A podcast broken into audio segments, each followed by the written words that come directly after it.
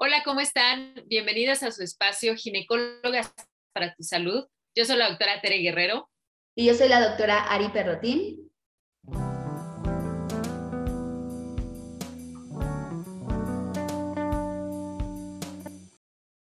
Y pues bueno, esta semana les tenemos un tema muy interesante. Viene siendo como la continuación de algunos otros que habíamos ya tocado en este espacio, pero bueno, creo que ahora vamos a platicar nuestra perspectiva respecto a estas situaciones. Cuéntanos, Ari, eh, ¿de qué se trata el tema de hoy?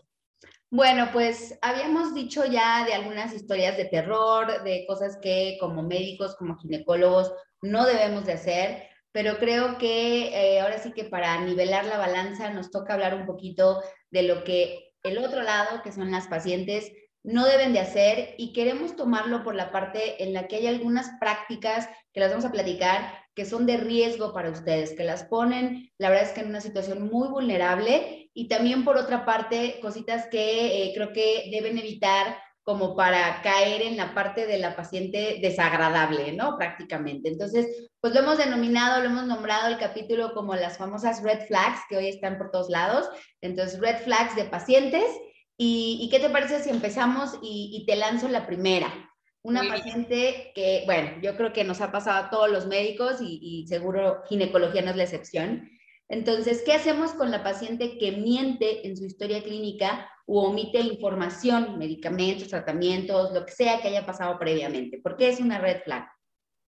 Híjole, empezamos con una bien intensa, pero creo que es, es uno de los puntos más importantes y que creo que todos como médicos queremos que nuestros pacientes en general, pues sí, entiendan la importancia de no hacer esto, ¿no?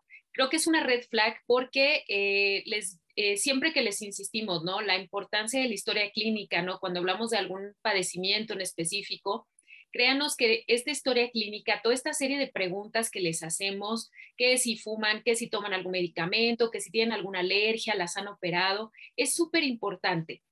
Y, sabemos que a veces muchos, eh, muchas pacientes omiten esta información ya sea porque pues les da pena, ¿verdad? Porque les da pena eh, compartirnos algún dato específico, puede ser respecto a sus prácticas sexuales, respecto a algunos hábitos de salud, como puede ser el fumar, por ejemplo, pero es bien importante, así como también que no nos omitan, por ejemplo, que están consumiendo algún medicamento, ya que a veces ocurre que les preguntamos en la consulta, oye, ¿estás en algún tratamiento? ¿Tomas algún medicamento? No, pues no, no tomo nada, ¿no? Eh, ¿Qué pasa si ustedes nos omiten información de que están tomando un medicamento, por ejemplo? Nosotros a la hora de que les mandamos un tratamiento, puede llegar a ocurrir que este medicamento que les estamos mandando interaccione con lo que ustedes están tomando. Y entonces podemos inhibir el efecto de alguno de los medicamentos, potenciarlo o peor aún, tener un efecto secundario. Cuando omitimos, por ejemplo, un procedimiento, una cirugía, es súper importante porque a veces el saber nosotros que ya les hicieron un procedimiento en específico, pues nos hace cambiar nuestro tratamiento o el enfoque que les vamos a dar. Entonces, créanos que es bien importante que no, nos echen mentiras en la historia clínica. Eh, creo que tanto puede ser mentir o puede ser omitir información, ¿no? Cuando omiten información, pues es esto que comento, ¿no? El, decirnos, ah, pues sí, este, no nos, nos, nos avisan, ¿no? De que ya las operaron o de que a lo mejor a veces inclusive, ¿no? Pasa que ya hasta tuvieron uno o dos bebés y no nos comentan nada hasta que vemos la exploración física de, oye, ¿de qué esa cicatriz? Ah, pues es que tuve dos cesáreas, ¿no? y, resulta que no nos lo dicen en la historia clínica. Entonces, es importante, es importante que todas estas miles de preguntas que les hacemos, lo más eh, eh, eh, se, explayen con nosotros, nos den toda la información que puedan y sobre todo en el aspecto de mentir, Creo que es importante porque recuerden que la historia clínica es un documento además de carácter legal. Entonces, muchas veces todo lo que ustedes nos consignan queda en este documento, que además queda nuestro resguardo, que tiene una implicación para el tratamiento que les vamos a dar. Entonces, cuando nos echan mentiras de, por ejemplo, ¿no? De que nos dicen, ah, este, me dieron tal tratamiento y resulta que pues no les dieron ese tratamiento, ¿no? O, ah, me hicieron tal cirugía y resulta que no les hicieron esa cirugía y a veces intencionadamente nos cambian esta información, eh, puede llegar a ser peligroso hasta para su salud, ¿no? Entonces, sí, no, no sé qué más quieras agregar ahí respecto a este tema, Ari. Pues bueno, yo creo que ahora sí, como, como lo dicen nuestras abuelas, ¿no? Al cura y al médico toda la verdad. Es verdad que a veces eh, llegan bien nerviosas, ¿no? No, como que no, no captan lo que les estás preguntando y entendemos los nervios, entendemos que es una situación que a veces ustedes pueden llegar con un poquito de miedo, pero sí tal cual como dices, ¿no? Se ponen en riesgo al no decirnos ciertas cosas, sobre todo, por ejemplo, en las alergias, ¿no? También, eh, no, no soy alérgica a nada, o luego hay un medicamento, pero no sé. Entonces, creo que, que por el bien de todos, por algo hacemos las preguntas, créannos que no, no va con el afán de nada, eh, de, de, querer saber más de ustedes, es algo con una visión médica. Entonces, em, sobre todo, obvio, si le tienes confianza a tu gine, eh, pues ahora sí que cuéntale hasta cosas que a veces puede ser que digas, pues bueno, esto no creo que tenga importancia, pero igual así te lo voy a comentar. Entonces, yo creo que sí, totalmente de acuerdo contigo, es por, por aunque sea un documento legal, también obviamente es por, por bienestar de todas ustedes. Sí, exactamente. Y, pues bueno, continuando un poquito con este tema, eh, la segunda red flag que, que por ahí también nos compartieron varios colegas es la paciente que no sigue el tratamiento porque siente que es demasiado medicamento. ¿Qué nos puedes decir acerca de esto? Pues mira, creo que todas, todas las, las, doctoras, colegas, amigas que tenemos del área de la salud han tenido más de una paciente que les dicen, es que a mí no me gusta tomar medicamento, ¿no? Es que yo no tomo. Pero también tenemos la otra parte que es el automedicarse, que también lo hemos tratado mucho en los capítulos, ¿no? El, la vecina tiene una pastillita que le funcionó muy bien me la trajo, la tomé y no sabemos ni qué fue. Entonces, yo creo que aquí se basa todo en la confianza. Si tú confías en el médico que vas a ver, eh, no hay motivo por el cual, créanos, no damos días de tratamiento porque pues, se me ocurrió que el 14 suena muy bonito y te pongo 14 días de antibiótico, ¿no? O sea, yo creo que, que medicina tiene una manera de ser y, y, en la receta tal cual, ¿no? O sea, oye, pues tómate esto, una pastilla cada ocho horas por tantos días, es justamente para la infección, para tratar el malestar por el que ustedes van. Entonces, no es como mucho medicamento o poco medicamento, es el indicado para cada una de ustedes. Y, como siempre les hemos dicho, si les queda la duda, pregunten, ¿no? O sea, oye, doctora, y es que, pues yo la verdad no soy de tomar mucho medicamento para el dolor, o fíjate que a mí el antibiótico me cae súper mal, eh, ¿qué puedo hacer, no? O no hay otra forma en la que no sé, medicina herbolaria, medicina naturista, qué otras eh, cosas puedo hacer para ayudarme. Si ustedes están pensando que chino, el antibiótico es una bomba y me puede causar efectos secundarios.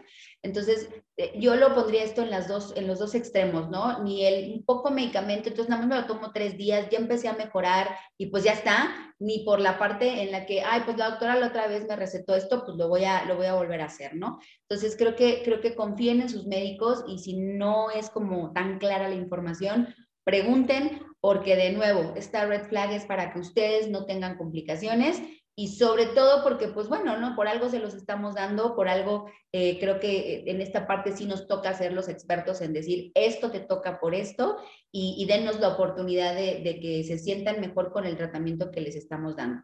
Entonces, prácticamente yo lo dejaría, en, confíen en su médico y, y si les decimos dos días, siete días, quince días, hazlo de manera indefinida, pues creo que, creo que tenemos esta vez sí un poquito de razón en decir por qué son esos días y, no, no se pongan ustedes ni a automedicarse ni a suspender tratamientos.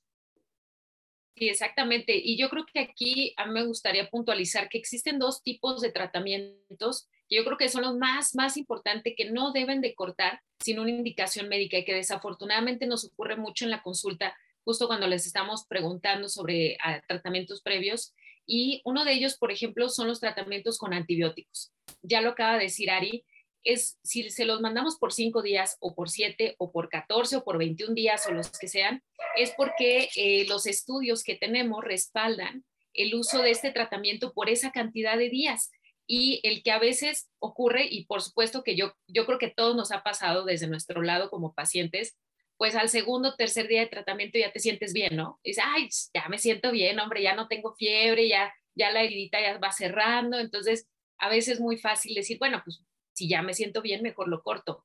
Pero eh, algo que puede ocurrir, por ejemplo, en el caso de los antibióticos, es algo que nosotros llamamos resistencias bacterianas. ¿Esto qué quiere decir? Que esta bacteria que antes le pegaba X antibiótico, pues se vuelve resistente y entonces ya no funciona ese antibiótico y tengo que utilizar uno más fuerte y luego otro más fuerte, otro más fuerte. Y como dices tú, Ari, estos antibióticos a veces fuertísimos que llegamos a mandar ya por necesidad, justamente pues tienen algunos efectos secundarios, ¿no? Entonces, algo que se está luchando mucho en medicina, créanos, y no solo en ginecología, es evitar estas resistencias bacterianas a los antibióticos. Entonces, créanos que si les indicamos la cantidad de días es por una razón. Y, yo creo que el otro grupo de medicamentos que sí me gustaría también mencionarlo, porque es frecuente que también nos lo dicen en la consulta, son los medicamentos psiquiátricos, medicamentos para trastornos de ansiedad, depresión, etcétera. Ocurre muy frecuentemente que nos dicen en la consulta, ¿no? Oye, sí, fíjate que el psiquiatra me mandó tal medicamento, pero ya lo suspendí. Y entonces les preguntamos, ¿no? O sea, bueno, te, te dijo el psiquiatra que ya lo podías retirar el tratamiento, etcétera. No, yo, yo por iniciativa propia lo retiré, ¿no? Recuerden que cuando cortamos tratamientos, justamente por esto que les comento, ¿no? Que ya me sentí bien y creo que ya no lo necesito, caemos en el riesgo de tener una recaída. Entonces, no debemos de hacer eso. Recuerden que siempre, como dice Ari, tienen que confiar en nosotros, en nuestro criterio y pregunten, por supuesto, es válido, eh, no sé, mandarle un mensaje, una llamada, un WhatsApp a su médico y decirle, oye, quiero saber cuánto tiempo lo voy a continuar porque me quedó la duda. O a veces nosotros en la receta no especificamos, es válido también que nos pregunten, ¿no? Doctora, cuántos días me voy a tomar este tratamiento o es permanente, pero que sepan que es por una razón en específico, ¿no? Justamente, a veces yo les digo en la consulta, no, no es que a fuerza queremos que ustedes tomen medicamento toda la vida, ¿no? Sino más bien, pues es, es porque lo necesitan en ese momento y eventualmente seguramente ya no lo van a necesitar y no lo van a tener que tomar. Exacto, sí. Y bueno, pasando a, otra de estas banderitas de alerta, pues bueno, lo mismo que con tratamientos, pero con estudios. ¿Qué pasa con esta paciente que en primera, bueno, ahorita te, voy a echar la bomba y es que llega y te dice, eres la cuarta, quinta ginecóloga que vengo a ver, eh, ninguno me ha resuelto, ninguno me ha funcionado y eh, me pidieron esta lista de estudios que por X ya no me he podido hacer, entonces tú cómo ves, tú necesitas los mismos o, o casi, casi como cuál puedo quitar de esta lista ¿Por qué, esta paciente, te digo, te voy a echar ni modo la, bomba de por, por, qué esas quintas, cuartas opiniones y, esos menos estudios es una red flag? Es, híjole, yo creo que este es muy frecuente y, justamente, ¿no? Yo creo que entre colegas siempre lo comentamos, ¿no? La paciente o el paciente que nos llega ya con siete, ocho recetas de siete, ocho colegas anteriores, la verdad es que ya nos pone en jaque por, por varias situaciones, ¿no? En primera, en primera es porque eh, siempre el que ustedes tengan la confianza con el médico, pues es primordial para que ustedes se apeguen a un tratamiento, para que se hagan los estudios, ¿no? Justamente hablando de esto. Cuando un paciente en general brinca dos, tres, cuatro, cinco colegas, quiere decir que no estamos resolviendo su situación, ¿no? Y puede ser por muchas razones, porque a lo mejor el paciente siente que le estamos mandando eh, estudios de más o siente que le estamos mandando un tratamiento que no necesita o puede ser que justo no hubo una buena relación médico-paciente, que también puede ocurrir, por supuesto, ¿no?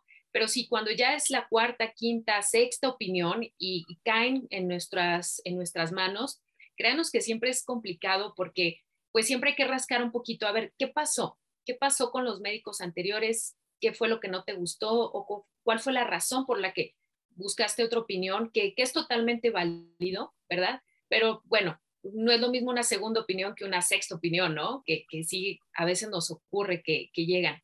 Y, hablando específicamente de los estudios, creo que, y yo lo he visto y seguramente te ha pasado a ti, Ari, que muchas pacientes justamente van y buscan una segunda, tercera, cuarta opinión porque sienten que les estamos pidiendo demasiados estudios, ¿no? a su forma de pensar, dicen, es que la doctora me pidió un montón de exámenes de sangre y que me hicieron ultrasonido y que me hicieron unos marcadores y me hicieron un montón de cosas. Entendemos mucha de la parte económica, ¿no? Decir, oye, no es barato, sabemos que en nuestro país pues la salud no es barata, ¿verdad? Eh, entonces, entendemos esta parte, ¿no? Que a veces digan, híjole, ¿de verdad necesito tantos estudios? Pero yo aquí más bien les haría la reflexión, ¿no? si ya el segundo, tercer, cuarto, quinto gine les está pidiendo la misma serie de estudios, pues es porque realmente son necesarios, ¿no? A veces eh, sí, efectivamente, no podemos decir, híjole, necesitaré todos estos estudios. Y es que créanos que a veces en medicina eh, podemos caer en los dos extremos, ¿no? en el extremo de pensar demasiado en el bolsillo del paciente y decir, ay, híjole, que no gaste, mejor nada más hazte estos dos estudios, ¿no? Cayendo a veces en un diagnóstico tardío porque voy pidiendo como que los estudios en abonos, ¿no?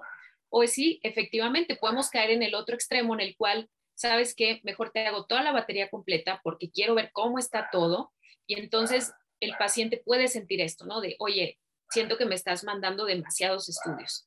Entonces, yo creo que va muy de la mano con lo de los medicamentos. Créanos que si les mandamos toda una serie de estudios es porque eh, los consideramos necesarios.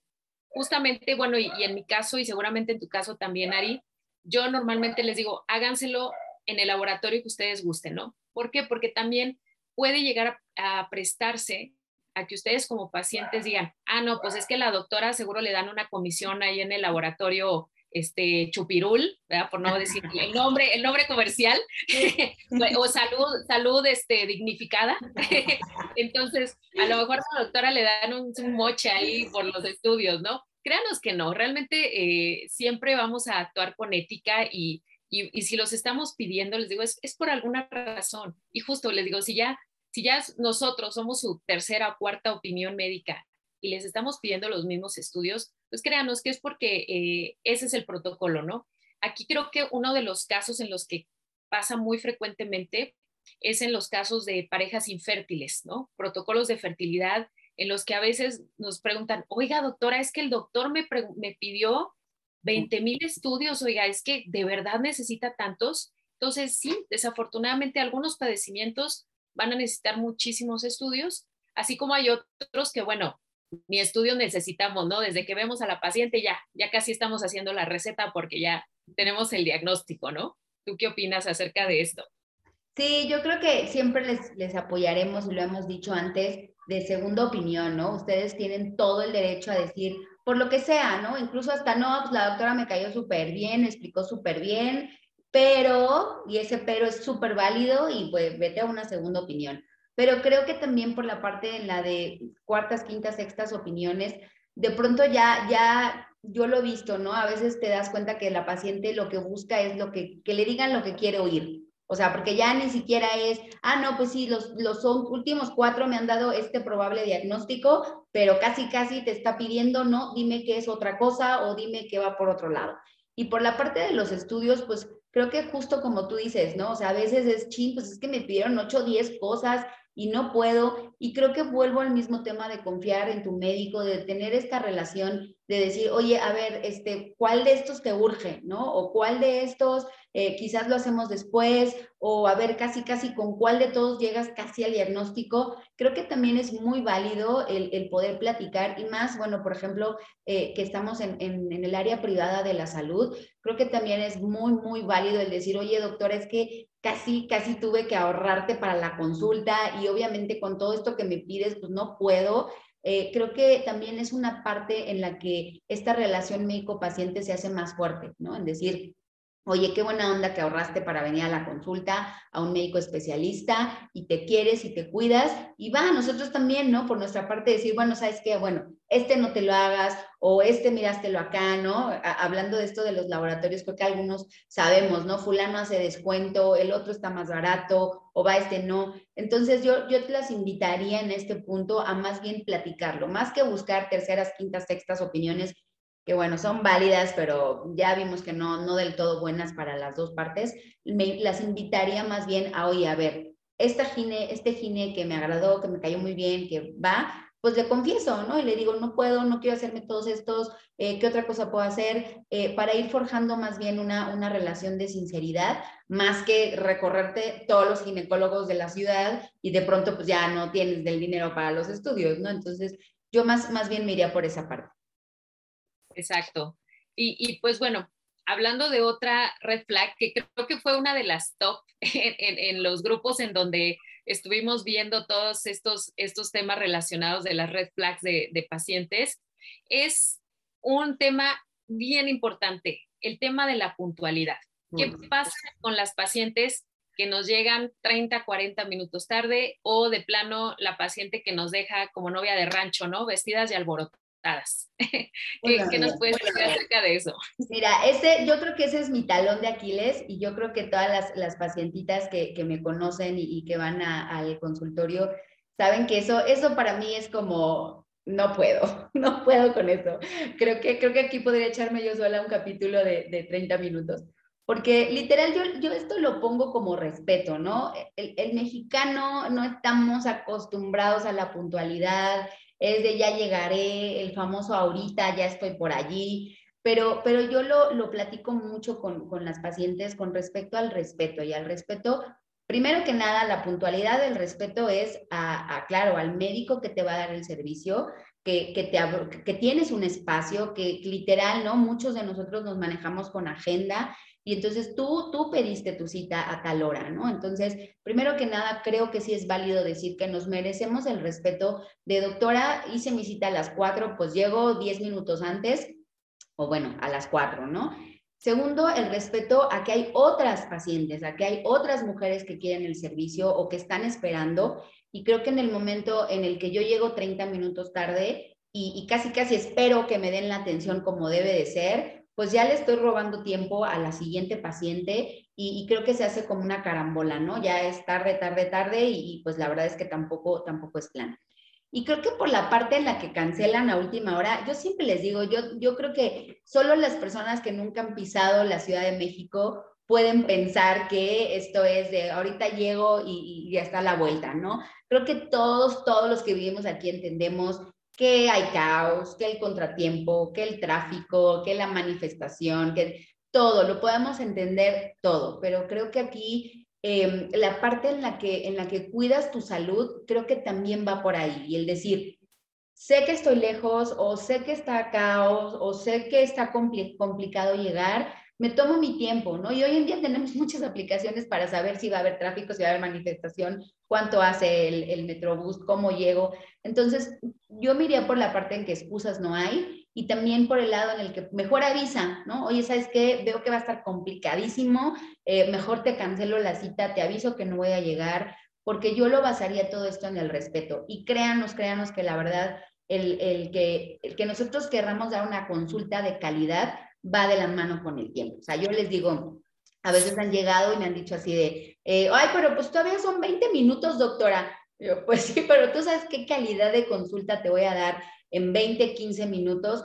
Creo, creo que también es, es una red flag y un, y un aguas para ustedes, porque, porque tampoco es plan que digamos, ah, bueno, como llegaste 20 minutos tarde, pues te quedan 20 minutos, pues órale, ¿no? Y de pronto son consultas flash que, que, ni ustedes obtienen el beneficio y por lo menos yo, y estoy segurísima que a ti también te pasa, eh, te quedas con un muy mal sabor de boca de decir, chala, la vi, o sea, de órale, te hago, te hago, casi, casi ya te estoy cobrando, ¿no?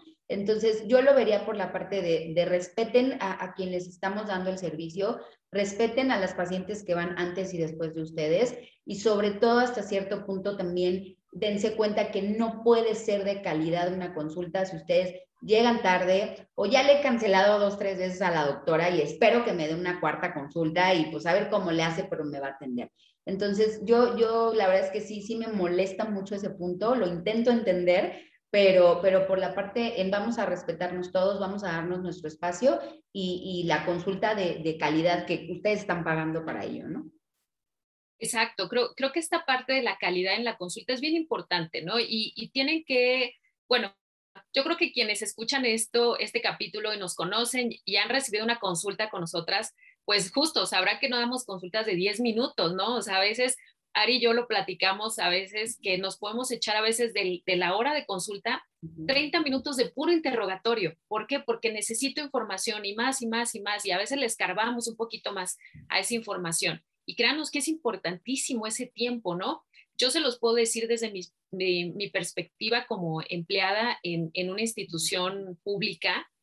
Y créanme que eh, personalmente a veces me es muy frustrante dar consultas. ¿Por qué? Porque aunque yo quisiera dar consulta de una hora, no puedo. No puedo porque tengo 20 pacientes agendadas, ¿no? Y ya no se diga a mis colegas médicos generales que les dan 15 minutos de consulta, que es, yo digo, es que no es posible hacer una consulta de calidad en 15 minutos, ¿no? es casi casi el paciente entrando y váyame diciendo qué le duele y váyame enseñando para ir haciendo la receta y adiós, ¿no? Entonces creo que, creo que no se vale, ¿no? Desafortunadamente a nivel institucional, pues no podemos hacer gran cosa para cambiar eso, pero sí en nuestra práctica privada. Y como dice Ari, creo que es una cuestión de respeto más que hacia nosotros, también hacia la paciente que sigue, ¿no? Yo siempre les pongo el ejemplo, les digo, imagina que tú llegas 45 minutos tarde a tu consulta, pero la paciente que sigue llegó 15 minutos antes. Entonces, si yo te paso a ti y te doy tu consulta de una hora, a la paciente que llegó puntual la estoy pasando una hora y 15 más tarde, ¿no? Y creo que es una completa falta de respeto para, para las pacientes. Entonces, sí, definitivamente creo que hay que apostarle a la puntualidad, hay que hacerse del hábito.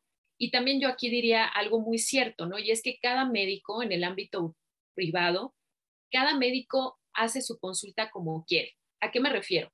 A que así como a lo mejor Ari y yo sí somos un poquito obsesivas con la puntualidad por lo que les acabamos de mencionar, la realidad es que también hay colegas que pues reciben a sus pacientes como van llegando o luego se les van juntando o yo por ahí tengo un amigo, colega que cita a todos sus pacientes a la misma hora y es como lleguen todos juntos y como fueron llegando los vamos pasando y entonces son dos horas esperando ahí a que te toque tu turno. Entonces, finalmente, esa es la realidad. También cada colega pues va a hacer su práctica como quiera, pero creo que el tema de la puntualidad es importante, ¿no? Sobre todo cuando ya sabes que tu gine es bien puntual, pues oye, híjole, hay que tomarse el tiempo. Y, en mi caso particular, más de una paciente me lo ha agradecido. De doctora, gracias porque empezó mi consulta a las 4 de la tarde como estaba programada.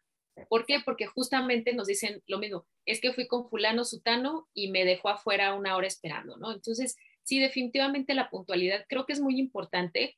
Eh, una disculpa a quienes a lo mejor ya las regresamos, ¿verdad? Y a lo dicen, sí, no, pues a mí la doctora ya no me recibió, pero créanos que es, es muy importante, es muy importante este respeto al tiempo y a que podamos darles una consulta de calidad, primero que nada. O sea, de verdad, como dice Ari, si están ustedes pagando por una consulta particular y muchas veces están haciendo el esfuerzo de, hacer este, este, pues esta inversión en su salud, pues definitivamente tiene que ser una consulta de calidad en la que podamos tener tiempo de explorar, eh, explorarlas con calma, de interrogarlas correctamente. Entonces, sí, definitivamente esta sí es una súper, súper red flag, ¿no? Sí. Muy bien, y pasando a otro punto, ahora que tenemos, eh, pues bueno, tanto la tecnología, todo lo nuevo, Obviamente ahora con la situación de pandemia cambió mucho, pero ¿qué, qué tal con aquellas pacientes que nos piden consulta vía, bueno, vamos a ponerle consulta vía WhatsApp, vía cualquier red social? ¿Qué, qué opinas de estas? Híjole, yo creo, que esta es el, coco de todos los médicos actualmente, ¿no? Y, y, es porque, bueno, creo que nos hemos vuelto tan dependientes de las redes sociales, de estar conectados las 24 horas, que, a veces es muy fácil, ¿no? O sea, como mandarle un mensajito a mi doctor y, oye, fíjate que traigo comezón aquí en la ceja, ¿qué podrá hacer? Entonces, es, muy frecuente, yo creo que esto es el pan de cada día de, muchos colegas y aquí lo, lo voy a abordar desde dos puntos importantes, ¿no?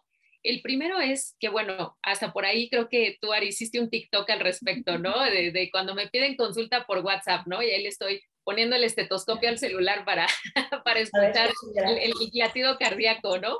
Entonces, aunque parezca broma, pues esa es la realidad, ¿no? Recuerden que una consulta médica eh, implica varios pasos. Uno de ellos, ya lo insistimos, la historia clínica, el interrogatorio, la parte de la exploración física, que es súper importante. Si bien en ocasiones podemos agendar citas a distancia en las que a lo mejor ya solo vamos a revisar estudios de laboratorio, vamos a hacer ajustes del tratamiento, es muy diferente a, estas preguntitas del WhatsApp que nos hacen o en el Messenger, etcétera, porque a veces inclusive son pacientes que ni conocemos, ¿no? Es muy frecuente que a veces nos contacten en redes sociales, en Facebook, en Instagram, o, justamente tienen nuestro número de WhatsApp y pues mandan ahí el mensaje a veces son pacientes que, no conocemos, por lo tanto no tenemos nada de información clínica para poder establecer un diagnóstico. En ocasiones a veces nos mandan nada más la foto, ¿no? De, ay, doctora, me salió un grano aquí y se toman ahí la foto y, nosotros pues no sabemos de qué, qué, nos están hablando, qué parte del cuerpo es o qué pasa. Y, y por otro lado, tomen en cuenta, y esto, y esto va para que lo consideren, muchos colegas, muchos, muchos colegas contratamos asistentes para que nos ayuden a, contestar mensajes en redes sociales. ¿Por qué? Pues porque créanos que, que tal vez al principio, cuando empezamos nuestra práctica, pues sí tenemos el tiempo de estar ahí sentaditos contestando el, Messenger y contestando el WhatsApp y demás, pero afortunado o desafortunadamente, a mayor cantidad de pacientes y a mayor carga de trabajo, pues a veces ya nos es imposible poder estar contestando los mensajes de manera personal. Y entonces, pues pasamos esta labor a alguien más, que entonces imagínense que alguien que no estudió medicina, que no se dedica a nada de la cuestión médica, está viendo sus fotos ahí del granito que le salió y que la mama y demás. Entonces, imagínense la importancia de esto, ¿no? Entonces, tengan mucho cuidado con la información que comparten. Yo a veces les digo, hasta en modo de broma, les digo, imagínense que mandan un WhatsApp a su gine, ¿no? Cualquier gine. Y hasta se equivocaron de número, ya le pusieron un 5 en lugar de un 3, y entonces sabrá Dios a quién le llegó ese mensaje. Y peor aún, porque a veces ahí cuentan toda la historia, ¿no? Desde que les pasó y traen comezón y el flujo y mira la foto del flujo y demás. Entonces tengan mucho cuidado con esta información. Acuérdense que la información de salud es muy delicada y es por eso que eh, le damos tanta importancia al que pues la consulta se dé dentro del consultorio porque es nuestro espacio para trabajar, ¿no? Entonces sí, yo, yo sé que a veces es bien fácil tener a la mano el WhatsApp, decir, ay, pues le mando un mensajito a, a la doctora, este, porque, ay, estaba tomando algo y me sentí un poquito mal y le voy a preguntar si está bien. Pero eh, pues esas, esas preguntas que resolvemos a veces puede salir hasta contraproducente, ¿no? Podemos, eh, podemos postergar un diagnóstico, podemos mandar un tratamiento, bueno, que aquí sí, yo creo que malamente los colegas que lo hacen, ¿no? Que en ocasiones por WhatsApp son de, ah, bueno, este, vete tomando tal cosa y te veo mañana, o saca una cita y mientras cómprate tal cosa, ¿no? peor aún en pacientes que ni conocen. Entonces, sí, sí, es, es muy delicado este tema. Digo, fuera de, de, la broma que hacemos a veces nosotros, ¿no? De eso de, ay, déjame, le, le escucho la frecuencia ahí al celular. Eh, tomen en cuenta que pues no podemos establecer un diagnóstico a través de redes sociales y peor aún, no compartan información personal, información tan sensible en estas redes, porque pues imagínense, o, les digo algo tan sencillo, ¿no? O sea, que, no sé, pierdes el celular y alguien abre el celular y bueno, imagínense ahí la ristra de información que se va a encontrar. Entonces, recuerden que es muy, muy importante, ¿no? El, el, adecuado uso de redes sociales, creo que no solamente aplica en medicina, sino en general. Debemos de aprender a utilizarlas con bastante eh, cautela para evitar situaciones que pues, nos puedan poner hasta en peligro, ¿no? Exacto. Y pues bueno, yo creo que este tema de las red flags da para muchísimo. La verdad es que escogimos así los top, porque créanos que por ahí estamos con otras colegas, a ver, cuéntenos cuáles para ustedes son las red flags en la consulta. Y pues bueno, las que comentamos en este capítulo, pues fueron como las principales, pero pues hay muchísimas, ¿no? El, el tema creo que da para mucho. Eh, tómenlo como recomendaciones que hacemos nosotros hacia ustedes, entiendan la importancia de por qué son red flags, ¿no? O sea, no, no, es, un, no es un capítulo para regañarlas ni para este, condicionarlas y decir, no, no pueden hacer esto y aquello, pero sí más bien para que entiendan nuestra perspectiva de, de ahora sí de que como sus historias de terror, bueno, cuáles son nuestras historias de terror por nuestra parte, ¿no? Sí, yo creo que todo lo hacemos como siempre con, con el afán de, de, darles a ustedes la mejor consulta que tengan ustedes una muy buena experiencia. Sabemos que no está fácil el ir al ginecólogo, digo, hablando de solo nuestra especialidad, no está fácil ir al médico y si ya llegan nerviosas, con miedo, asustadas y encima, ¿no? Llegan y, por ejemplo, ya está, llegue tarde, ¿no? Eh, de paso, a la doctora hace unos días le escribí por redes que me consultara. Entonces, creo que se van sumando muchas cosas eh, que, que no, está, no está de más el decirles para que eviten estas prácticas tengamos la consulta lo más eh, llevadera, lo más amena, lo más productiva para ustedes. Eso es lo que buscamos. Entonces, la verdad es que era esta finalidad del el, podcast.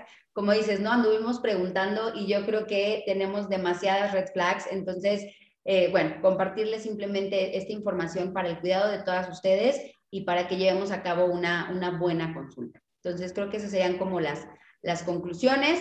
Eh, por supuesto, da para, para, mucho el tema, pero ya les dejamos un poquito pensando, bueno, ¿qué, ¿qué, pensará la doctora de cuando llegué 40 minutos tarde o de cuando le dije que era la quinta ginecóloga? creo que, creo que por ahí ya, ya les queda un poquito el, el pensar.